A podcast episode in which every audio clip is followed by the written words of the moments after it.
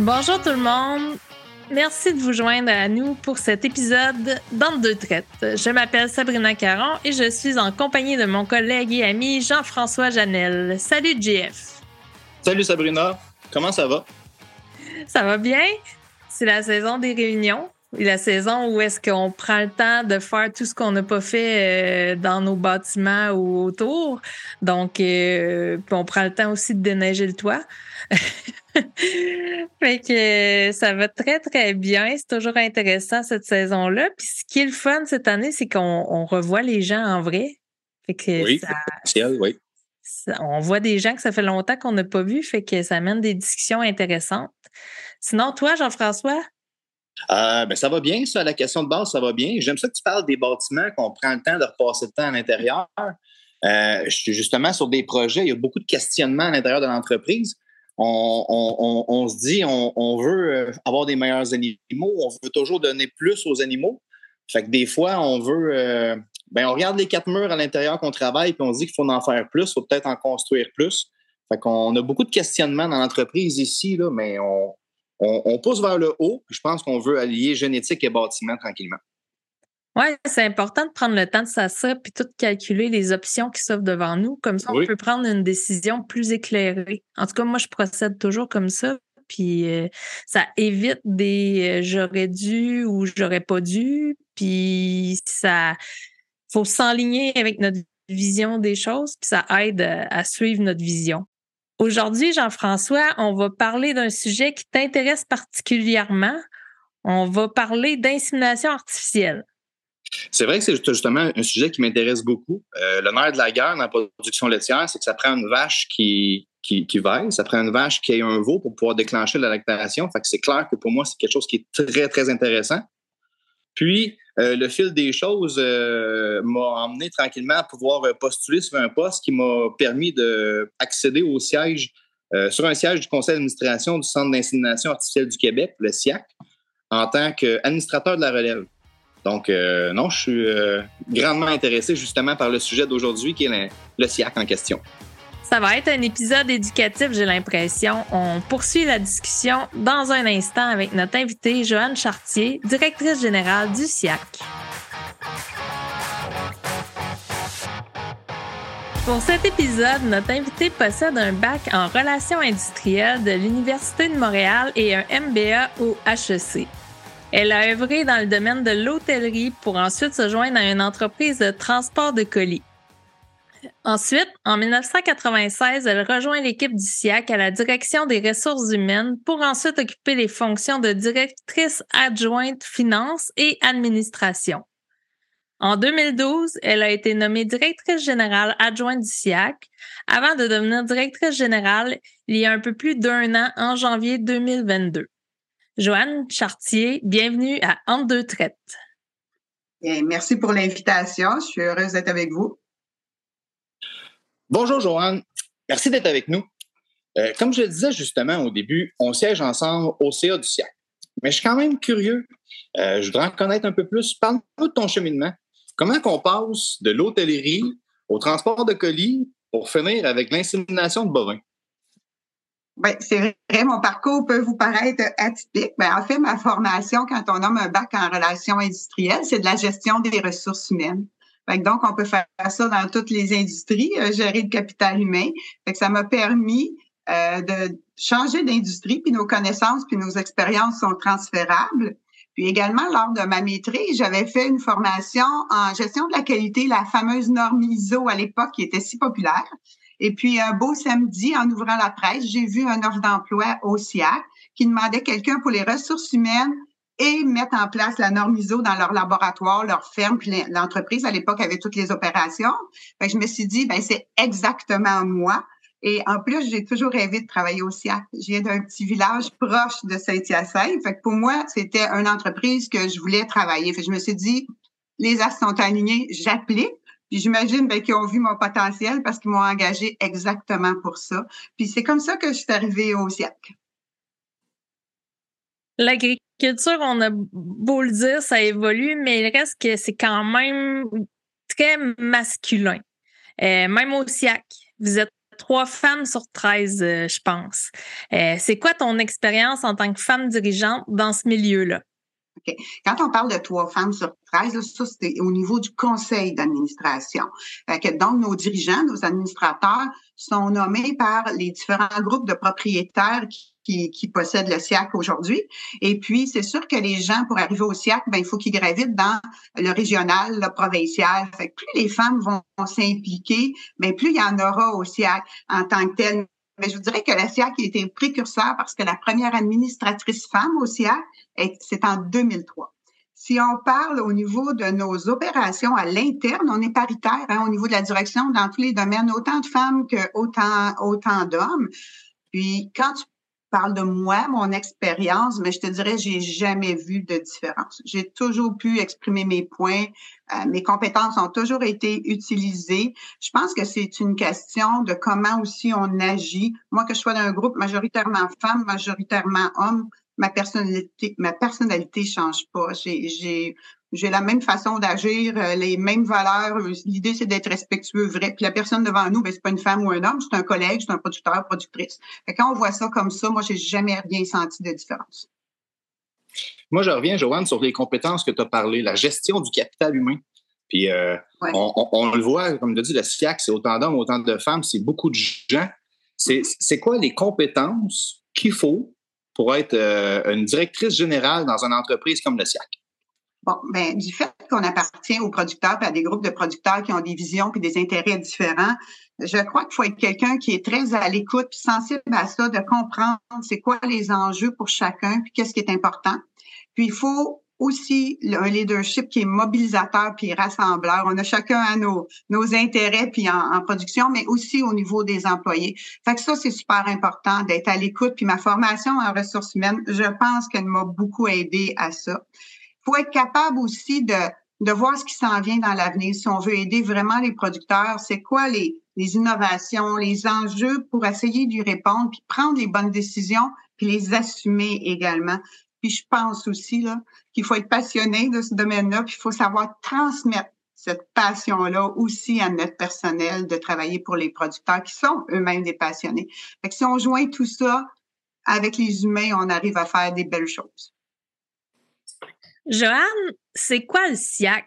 on sait que c'est une entreprise de semences bovines, euh, mais encore, c'est quoi les valeurs, la mission, comment ça fonctionne? Oui. La mission du SIAC, ben, c'est de soutenir la rentabilité des producteurs laitiers et boucheries. On appartient à tous les producteurs en distribuant des produits. Les produits, c'est la semence, des embryons, des produits de la ferme et des services de génétique bovine. Ça, c'est tout ce qui est notre conseil, tout ce qui sont, qui sont nos logiciels de classe mondiale. Pourquoi on dit classe mondiale? Parce qu'on est les distributeurs exclusifs des produits CIMEX qui sont euh, réputés à travers le monde. Et puis, c'est adapté aux besoins évolutifs des producteurs québécois. Alors, on sait que l'industrie change rapidement, donc il faut s'adapter aux besoins évolutifs, il faut même les, les prévoir. Puis quand vous parlez de nos valeurs au SIAC qui ont été définies par un groupe de producteurs et d'employés, alors ça, c'est super intéressant, c'est l'intégrité. Au SIAC, on dit toujours les vraies choses aux producteurs, puis il faut que ça soit basé sur de la recherche, pas juste des perceptions. Euh, L'audace, euh, pendant longtemps, on a fait la même affaire au SIAC. Fait pour changer, s'adapter, ben ça prend quand même de l'audace. Ça prend aussi l'innovation. Si on dit on veut être en avant, ce que je vous ai dit tantôt, ben il faut être capable d'innover. On a aussi le sens des résultats parce qu'on peut faire tout ça, mais il faut que ça donne des résultats concrets pour les producteurs. Puis l'engagement. Ça, ça revient l'engagement dans la collectivité, l'engagement au sein de l'entreprise, sa passion de travailler dans ce domaine-là. C'est ça nos cinq valeurs au SIAC. Joanne, je vois que tu, projettes le SIAC dans l'avenir. Tout ça, j'apprécie vraiment, mais pour, le bien de, l'auditoire, on, voudrait savoir un petit peu, c'est quoi l'histoire du SIAC? Ça remonte quand même à loin, je pense. C'est dans les années 40, si je ne me trompe pas. Oui. La SIAC a été fondée par le MAPAC en 1948. Euh, le but de cette fondation-là, c'était de faire la promotion de l'insémination artificielle puis de remplacer le taureau des tables parce qu'il y a des gens qui avaient été dans d'autres pays puis qui avaient vu que ça améliorait la génétique plus rapidement. C'était aussi de promouvoir la génétique canadienne euh, au complet. Fait c'est comme ça que le cercle a été formé. Puis ensuite de ça, il a été transféré à la SOCIA, qui était un organisme aussi gouvernemental en 1981, avant d'être acheté par euh, les producteurs en 48. Mais tout au long de son histoire. Là. on parle d'innovation future, mais le SIAC a toujours fait de l'innovation. Au départ, il y avait des chercheurs, des laboratoires hein, quand c'était au gouvernement. Fait que si on, pense à ça, euh, en 58, ils ont fait la première congélation de semences. Ça, ça a permis euh, de diffuser la semence beaucoup plus loin que de la semence fraîche en ampoule, il hein, faut comprendre. Puis ensuite de ça, ils ont été les premiers à utiliser de l'azote liquide en 64. Là, ça permettait de conserver la semence longtemps. Fait que là, on comprend, si on regarde ça, tout ce qu'on a pu garder de semences, puis d'avoir dans nos bonbonnes, puis de pouvoir distribuer. Euh, en 74, ils ont formé CIMEX. À l'époque, c'était pas le CIMEX d'aujourd'hui. C'est celui qui a permis d'exporter de la semence canadienne à travers le monde, qui, a fait connaître aussi la génétique. Fait que chaque innovation permettait de faire la promotion de la génétique. Il y a eu le PEP e aussi qui a été créé pour euh, ces programmes d'épreuves de progéniture. Donc ça, ça permettait d'avoir des données pour améliorer les épreuves des taureaux, les données que les producteurs avaient pour faire le bon choix et la bonne sélection. Euh, il y a eu la, la formation de Bovitech en 86. Ça aussi, c'était innovateur à l'époque parce que c'était du transfert embryonnaire. Les gens faisaient de la semence, hein, les embryons, c'était tout nouveau. Bon, ça n'a pas été un succès fou au début, mais c'est l'embryon du Bovitex d'aujourd'hui, hein, ça l'a fait naître. Puis si tu prends euh, en 97, ben les, il y a 300 Canadiens qui ont formé vraiment Cinex Canada, qui est celui qu'on connaît aujourd'hui, qui nous apporte beaucoup, qui fait toute la recherche et la, la génétique canadienne pour nous. Et euh, en 99, tu as eu l'achat par les producteurs. Depuis ce temps-là, c'est très différent aussi comme façon de voir comment on contribue euh, aux, producteurs, qu'est-ce qu'on doit leur apporter. On leur appartient. Fait qu'à partir de là, notre façon de voir puis de contribuer à leur production est différente. En 2003, il y a eu quoi d'intéressant aussi? Euh, les incinérateurs, ça avait toujours été, on les connaît tous, hein, mais c'était un réseau de distribution comme indépendant qui était exclusif à nous, mais qui travaillait avec nous. Mais ils sont devenus dans notre personnel. Fait qu'on a pu travailler beaucoup plus proche pour bien servir aussi les producteurs, puis avoir vraiment un réseau de distribution avec le soutien aux ventes, avec le personnel administratif. pour nous, c'était quelque chose d'incroyable pour, notre compagnie. Puis, euh, si tu prends un petit peu plus récemment, en 2015, on a lancé une division des produits de la ferme pour compléter notre offre auprès des producteurs. Puis en 2020, une boutique en ligne puis on parle de ça, tu sais, il y a des boutiques en ligne partout, là, tu te dis, bon, une boutique en ligne, euh, mais pour nous, en génétique, d'offrir la semence puis les produits de la ferme à la fois dans une même boutique avec tout ce qu'elle permet là, de recherche puis de choix de sélection, ben c'est une innovation, c'est la première au Canada. Puis on a même pu être nommé au Mercuriade pour le prix Innovation Technologie avec euh, la boutique en ligne. Puis là, je te passerai tous les taureaux que vous connaissez, qui ont jalonné l'histoire puis qui ont fait la renommée du siècle mais de la génétique canadienne. Là, ça, il y en a eu, il y en a eu. Fait que voilà. Fait que tu vois, oui, il y a, beaucoup d'histoires au SIAC, mais marquées par beaucoup de développement pour aider l'industrie puis les producteurs. Fait que c'était normal que les choix, que les producteurs décident d'acheter le SIAC euh, quand il était en vente par le gouvernement. Ça venait d'eux puis c'était fait pour eux. Fait que là, si on revient sur la vente du SIAC euh, qui a été acheté par les producteurs en 1999, euh, mm-hmm. ça, ça s'est passé comment? Ça veut dire, moi, je suis propriétaire, Jean-François, il est propriétaire, euh, mais peux-tu nous expliquer comment c'est fait ou comment ça fonctionne? Oui, quand le SIAC a été en vente, ben, les groupes de producteurs, il y a trois groupes qui se sont réunis puis qui ont dit, ben, il aurait pu être vendu à, plein, plein d'autres organismes, mais ils ont dit, on veut garder le contrôle de notre génétique, le contrôle de notre centre. Alors, il y a les producteurs, il y a trois groupes et en part, égale. À l'époque, c'était pas en part égale, mais aujourd'hui, c'est rendu là. Fait les producteurs sont propriétaires par les groupes qui les représentent. Donc, c'est les producteurs de lait du Québec qui ont un tiers du siècle, donc ils représentent tous les producteurs. L'autre tiers, c'est le Conseil québécois des races laitières, le CQRL, leur acronyme. Lui regroupe les producteurs qui sont beaucoup plus euh, dans l'élevage, les expositions à l'époque, ça, ça tend à changer, mais c'est il représente les cinq races laitières principales au Québec. Puis ensuite de ça, tu as le CPCAB, qui est le Conseil provincial des cercles d'amélioration du bétail, qui est là depuis longtemps, qui fait la promotion des produits, des services du siècle, mais qui était celui qui euh, s'occupait des inséminateurs au tout début, euh, avant qu'ils soient dans une coopérative, puis ensuite qu'ils soient employés du siècle. Alors, les producteurs sont propriétaires par leur regroupement dans lesquels euh, ils siègent ou qui les représentent. C'est comme ça que ça fonctionne. De par sa mission et par ses valeurs, le SIAC s'investit pas mal au sein de la communauté agricole. Que fait-il vraiment, euh, Joanne? Euh, oui, effectivement, on appartient aux producteurs, mais même avant, depuis qu'on était gouvernemental, le SIAC a toujours euh, agi à la formation, à la promotion de l'insémination, euh, c'est toujours impliqué. Mais c'est sûr que maintenant qu'on appartient aux producteurs, on tourne une partie importante de nos profits à plusieurs, soit des organismes agricoles. C'est quoi des organismes agricoles? C'est ceux qui offrent dans le milieu, exemple les races laitières, on va leur euh, fournir des, sommes pour qu'ils soient euh, qu'ils soient capables de faire leurs activités. Euh, on va on va aussi retourner au niveau d'organismes qui œuvrent comme l'ACFA au cœur des familles agricoles pour la santé mentale des producteurs. On va être partenaire ou commanditaire dans beaucoup d'événements agricoles à travers le Québec à l'année longue, que ce soit euh, des AGA d'associations, mais aussi des pique-niques, euh, des expositions également. Puis on est impliqué euh, au niveau de la jeunesse, on est dans les écoles. On, fournit de la semence, mais on on va aussi participer à des cours quand, quand ils forment les jeunes. On va être présent aussi à la JRQ, l'Association des jeunes ruraux du Québec, pour aider. Fait tout ce qui peut contribuer à la vitalité du secteur agricole, qui est dans notre mission. Ben, on a des politiques de commandite, mais on a aussi des sommes qui sont allouées euh, à chaque année à nos propriétaires et aux organismes qui en font partie pour euh, s'assurer que l'industrie euh, fonctionne bien puis qu'elle évolue également. Fait qu'on est vraiment important dans, dans ce niveau-là là, pour la vitalité puis la profitabilité de l'industrie. Très bien. J'aime vraiment ce que j'entends. On m'indique que c'est le temps de prendre une pause et on revient tout de suite pour parler plus en profondeur d'insémination avec Joanne Chartier du SIAC. Comme chef, je composte beaucoup. C'est ma façon de redonner à la terre. Salut Jeanne.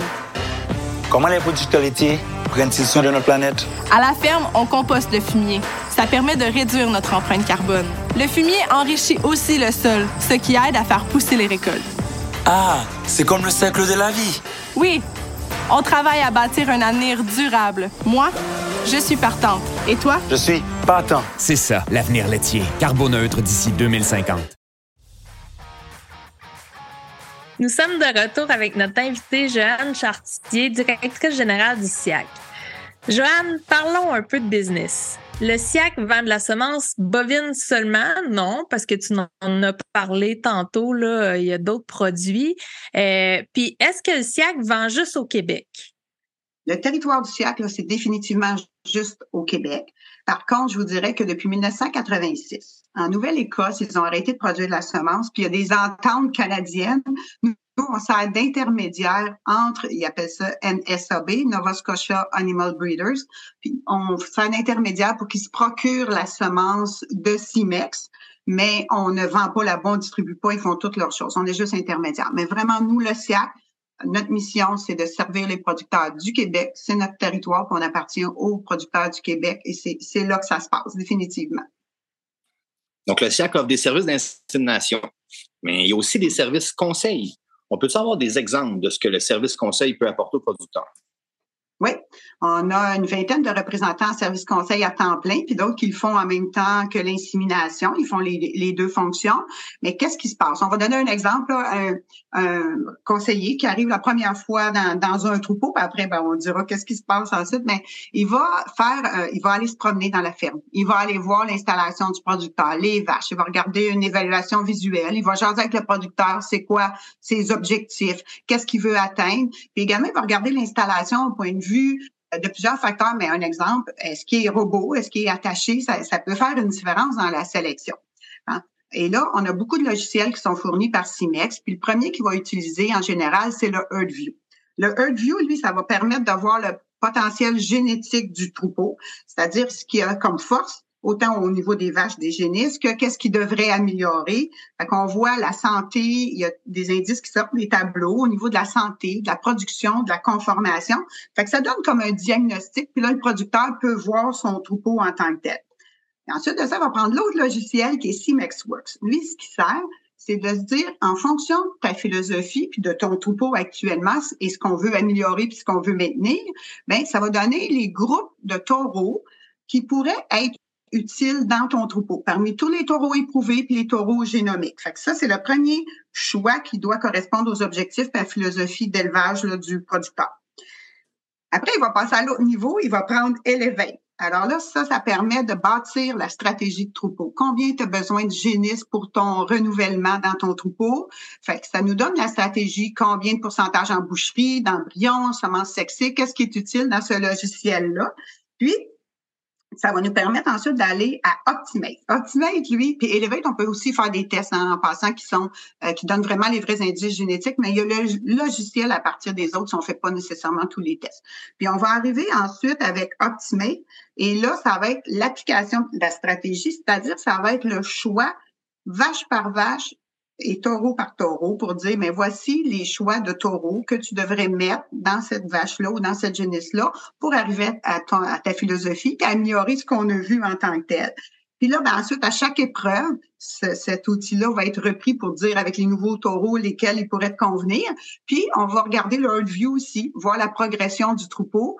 On peut le faire à chaque épreuve si nécessaire, mais c'est bien une fois à la fin de l'année, c'est comme notre bulletin de dire, ben, on a-tu fait les bons choix? On s'est-tu bien aligné? On correspond-tu à la philosophie que vous vouliez, à, vos objectifs à vous? Fait que tous ces outils-là, plus l'évaluation visuelle puis la conversation avec le client, ben ça permet de faire les bons choix pour son troupeau à lui. Puis ça, là, c'est peu importe la grandeur du troupeau, la race, la philosophie d'élevage, ça fonctionne parce que c'est en fonction des besoins puis des choix de taureaux qui sont disponibles qui sont nombreux. Fait que c'est comme ça que ça fonctionne. Puis vous pouvez appeler les conseillers entre-temps pour dire ah il s'est passé ça, qu'est-ce que je peux faire? Ils sont toujours disponibles, mais ça c'est les grandes étapes là, euh, qui se passent avec euh, nos conseillers euh, génétiques. Puis évidemment ben si on sert si on sert du service d'insémination, ben ils, communiquent ensemble pour être sûr qu'il y a les bons taureaux, les bons choix de taureaux chez, chez la personne, puis qu'est-ce qui se passe dans le troupeau? Les inséminateurs sont là tout le temps. Fait que c'est un travail d'équipe. C'est comme ça que ça fonctionne. Parlons un peu plus de technologie ou évolution dans ce milieu-là. Euh, je sais que ça a évolué là, pas mal depuis la fondation Odysseac, mais moi, j'ai en tête là, les 10-15 dernières années, là, on est passé à la génomique, on est passé à la semence sexée, il y a plein de nouveautés, ça va mm-hmm. vite.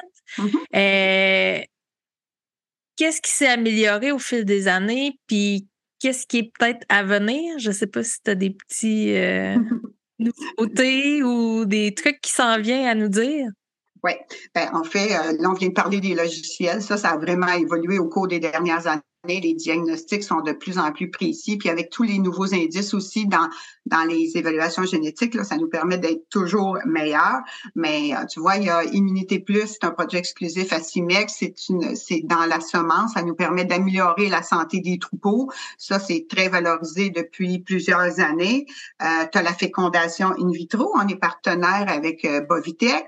Donc, euh, avant, bon, ça se faisait de façon conventionnelle. Aujourd'hui, on peut faire des flushs avec fécondation vitro. Ça, c'est vraiment, et puis ça se fait avec Bovitech. Puis en toute humilité, là, c'est, une filiale de Cimex, mais c'est les meilleurs au monde, c'est reconnu comme ça. Donc ça, là, c'est vraiment euh, ça, ça, va, ça va vite dans ce domaine-là aussi. On fait beaucoup de partenariats parce qu'on peut pas tout avoir, mais tu vois, on offre des logiciels de gestion de troupeaux. Ça, ça donne des données aux producteurs qui étaient pas nécessairement accessibles avant ou compliqués à aller chercher. On a aussi e-time pour euh, la détection des chaleurs. Vous n'êtes pas toujours euh, dans les fermes, puis bon, ben, il y a des, des, moyens de faire la détection de chaleur. On a aussi, je te dirais, et ça, c'est quand même une révolution. Les simulations, c'est toujours fait avec un pistolet conventionnel. On est partenaire avec une compagnie française, puis c'est un, un pistolet qui est hybrid, qu'on appelle, c'est sa marque là, en tant que telle, mais l'insémination se fait avec une caméra, pas de toucher pas de palpation rectale. Fait que ça, là, c'est une révolution en insémination. Nos inséminateurs n'utilisent pas nécessairement ça. Là. Ils connaissent bien la méthode conventionnelle, puis elle fonctionne bien. Là. Ils, ont, ils ont les meilleurs taux de réussite de l'industrie, mais des producteurs qui veulent faire leur insémination, puis qui arrivent pas avec le conventionnel, c'est l'insémination, le pistolet. Euh, ancien a duré pendant toutes ces années. Ça, c'est vraiment aussi euh, une révolution en tant que telle. Puis, il s'en vient également des nouveaux indices au niveau de la réduction de méthane pour, c'est le carboneutre s'en va là aussi. Fait que ça, ça s'en vient en avril prochain. Fait qu'il y a toujours des recherches comme ça sur des nouveaux indices pour améliorer soit la production, soit la fertilité en tant que telle, euh, ou euh, la production de lait, évidemment. Fait que c'est, il y a Donc, quand on dit qu'est-ce qui s'en vient, c'est toujours des choses qui sont basées soit sur les indices, soit sur les recherches des partenaires ou euh, souvent à base de logiciels. Alors, il y a quelques-uns qui s'en viennent et en, l'année prochaine, on va avoir un nouveau logiciel de CIMEX qui va nous permettre de combiner tous ceux que je vous ai donnés tantôt et que le producteur va pouvoir également lui-même utiliser sur euh, son téléphone. Alors, ça s'en vient euh, dès l'année prochaine. Ça, ça va être une nouveauté pour nous également. Puis dans ce sens-là, le SIAC a aussi une filiale, si on veut. Ça s'appelle CIMEX, puis on en parle justement. Euh, on en a, eh, il y a deux autres propriétaires, il y a EastGen, il y a WestGen. C'est quoi le rôle de CIMEX, surtout son importance pour le SIAC? Ouais. CIMEX a une importance capitale pour le SIAC. C'est lui qui a les taureaux, qui achète les taureaux, qui développe la génétique, qui a des troupeaux. Euh, il peut acheter des producteurs, mais il a aussi son troupeau pour les génisses, pour la production d'embryons, mais aussi de mère à taureaux, de père à taureaux. Et puis, c'est lui qui fait toute la production de notre semence. Donc, on, va la chercher, il nous l'amène de l'Ontario. Euh, il fait également la production de semences sexées, tous les laboratoires il fait les recherches, il nous produit des embryons par Bovitech. Donc, c'est vraiment, oui, notre fournisseur de produits, mais en plus, c'est celui qui fait toute la recherche pour améliorer euh, la production, la fertilité, la qualité, qui nous sort les nouveaux produits comme Immunité Plus qui, nous distingue en tant que tel. Il travaille avec des partenaires de l'industrie. L'indice de méthane, il a fait ça avec Lactanet pendant des années. Donc, lui, il fait la recherche avec plein de partenaires.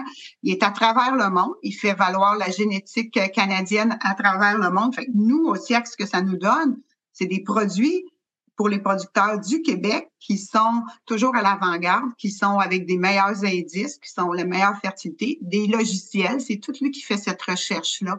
Alors, CIMEX, pour nous, c'est notre fournisseur qui nous permet de bien servir nos producteurs au Québec, pour, dans notre cas. Au mois d'août 2022, euh, vous avez euh, lancer la nouvelle génération d'Immunité Plus, parce qu'on le connaît depuis quelques années déjà. Euh, mm-hmm. Mais là, il, y a eu des changements. Euh, c'est quoi qui le différencie avec le premier Immunité Plus? Puis en quoi ça va être meilleur pour nous ou pour nos animaux. oui, ben, c'est sûr là, que c'est toujours de la génétique immunitaire pour une meilleure résistance aux maladies. Là. Ça, effectivement, ça ne change pas, là, vous l'avez bien dit. Mais avant, c'était les 10% des meilleurs taureaux au niveau du système immunitaire qui étaient classés euh, immunité plus. C'est comme ça que ça fonctionnait. Mais là, ils ont travaillé justement Cimex avec des partenaires, puis ils ont des indices indépendants qui viennent de Lactanet, de Zoetis, d'organismes qui sont aussi aux États-Unis. Puis ça permet d'avoir un indice immunité plus, autant pour les taureaux et prévoir celui de leurs veaux puis les vaches. Qu'est-ce que ça donne la différence? C'est que l'indice moyen, exemple pour un taureau, c'est 100 pour être classé immunité plus, quand l'indice sort et est calculé par des indépendants, le taureau doit avoir 105.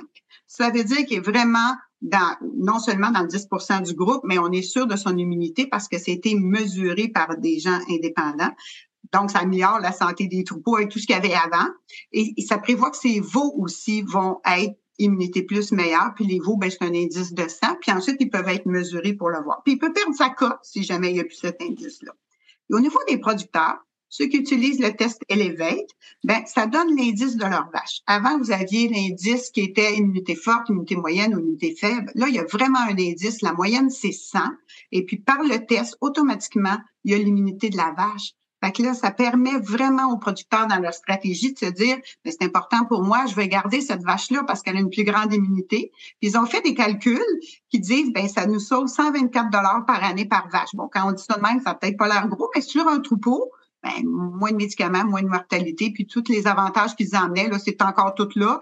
Puis ça, à chaque fois qu'ils font des recherches, ils peuvent trouver aussi, par exemple, au début, on disait, bon, moins de pneumonie, moins de mortalité. Là, tout à coup, c'est moins de chez le veau. ils vont donner des caractéristiques comme ça, toujours de plus en plus, que ça améliore avec les indices puis les mesures par des organismes indépendants. C'est ça que ça apporte aux producteurs.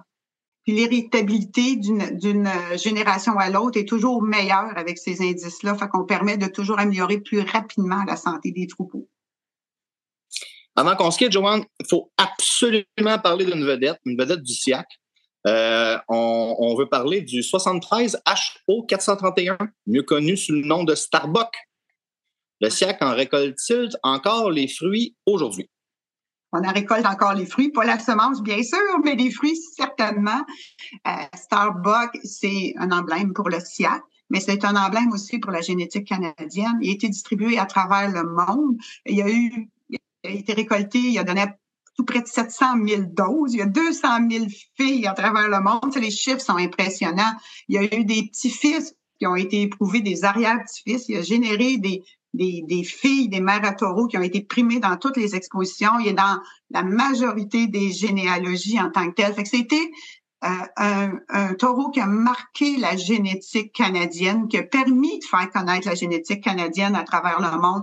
Je vous dirais, des fois, quand on parle, qu'on n'est pas dans un milieu agricole ou du Québec, puis on va parler du siècle, le monde sait peu c'est qui le siècle vous dites le mot Starbucks, tout le monde fait oui, on connaît Starbucks. Je vous dirais que c'est vraiment euh, celui qui a fait connaître la, génétique du siècle définitivement, puis qu'on entend parler encore et qu'on entendra parler longtemps, même s'il y a eu des vedettes après, certainement. Une dernière question, Joanne. C'est quoi l'avenir du siècle? Vous fêtez vos 75 ans cette année. Ça va être quoi les 25 prochaines années? On projette quoi pour l'avenir? Ouais, ben, en fait, notre devise, c'est concevons l'avenir. définitivement, on se projette vers l'avenir. Euh, moi, ce que je pense, c'est avec toutes les avancées technologiques, les recherches qui sont faites, on peut toujours aider. On a vu le progrès dans les dernières années. Fait que c'est à, nous d'être toujours à, l'avance. Il va y avoir beaucoup euh, de recherches sur les embryons. On voit que ça prend de plus en plus de place dans les élevages en tant que tel. Les indices aussi pour le développement durable. Tantôt, on en a parlé quelques-uns, mais je vais vous faire juste un lien. Si on prend celui qu'on a expliqué, Immunité Plus pour la santé, il y a un indice déficience alimentaire, donc on mange moins, moins besoin. Puis on prend également l'indice de réduction de méthane, de production, réduction de méthane par les vaches et les taureaux qui va sortir en avril. Si vous regardez ça, combinez ces trois-là seulement, puis il y en a d'autres, bien, le développement durable, qui est un objectif cher aux producteurs puis à la population, bien sûr, mais ben, ces trois indices-là vont y contribuer. Fait que toutes ces recherches-là, puis la, la, la façon dont les solutions génétiques peuvent améliorer l'élevage puis la production, ben, ça contribue aux objectifs des éleveurs, ça contribue aussi à leur rentabilité au niveau de la production. Tu sais, les marges chez les éleveurs, on vous, regardez ça beaucoup, évidemment. Ça permet ça, une meilleure profitabilité euh, de nos troupeaux. Puis ça, c'est notre, mission aussi avec la prospérité des producteurs. Tout s'enligne là-dessus, puis on voit vraiment que la génomique a amené beaucoup, beaucoup de rapidité dans ça, mais il y a toujours les taureaux éprouvés. Avec toute cette combinaison-là, ben, c'est sûr qu'on va aider, à, on va contribuer à l'industrie euh, et à son avancée qui est de, toujours de plus en plus rapide. C'est parfait, ça. Eh, Joanne, merci beaucoup d'avoir accepté notre invitation entre deux traites. Euh, vraiment content d'avoir discuté avec toi. Merci beaucoup à vous.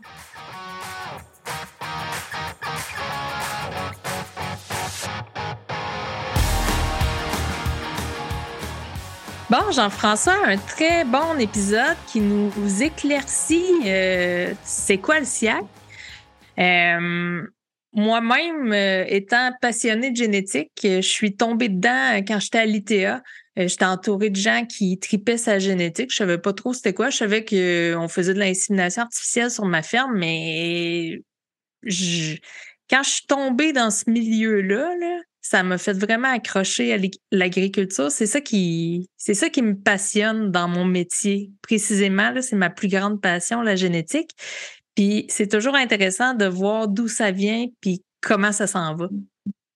Je te, je, te, seconde à 100% euh, mes intérêts côté génétique étaient surtout portés par euh, des fruits monétaires. Je te cacherai pas, tu sais, faut que on veut que la business marche mais euh, d'avoir goûté de plus en plus avec ce que ce qu'on m'a permis de connaître au SIAC, c'est, des gens qui sont passionnés, c'est du monde qui en mange. Puis, euh, je pense qu'on l'a vu aujourd'hui avec Joanne, c'est une personne qui est passionnée, qui est dévouée à ce qu'elle fait.